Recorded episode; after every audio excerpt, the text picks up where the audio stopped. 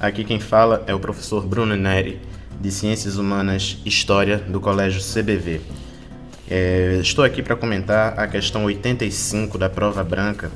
Ela traz é, dois artigos da Constituição de 1824, a saber, os artigos 90 e 92, que abordam sobre o voto durante o período imperial.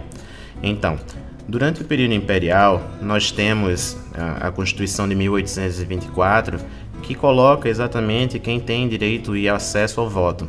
Lembrando assim que a gente tem o voto como a principal característica de acesso à cidadania.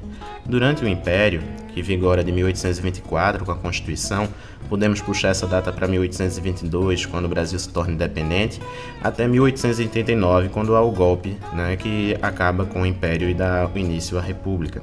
Então, o voto durante este período da nossa história, ele era de caráter indireto e também era de caráter censitário, ou seja, havia como é, questões né, para poder votar exatamente a renda das pessoas.